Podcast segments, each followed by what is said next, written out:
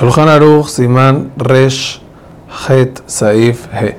Una persona que come harina, así mismo, harina, tanto si está molida completamente o si en parte, ya no es más fruta, no es más granos de trigo, así que perajá de Adama no le puede hacer, y tampoco es pan todavía, o galleta, así que no le puede decir mesonot, y su verajá tiene que ser shakol, y para nefashot siempre y cuando sea algo que se suele comer y que es normal y que es rico.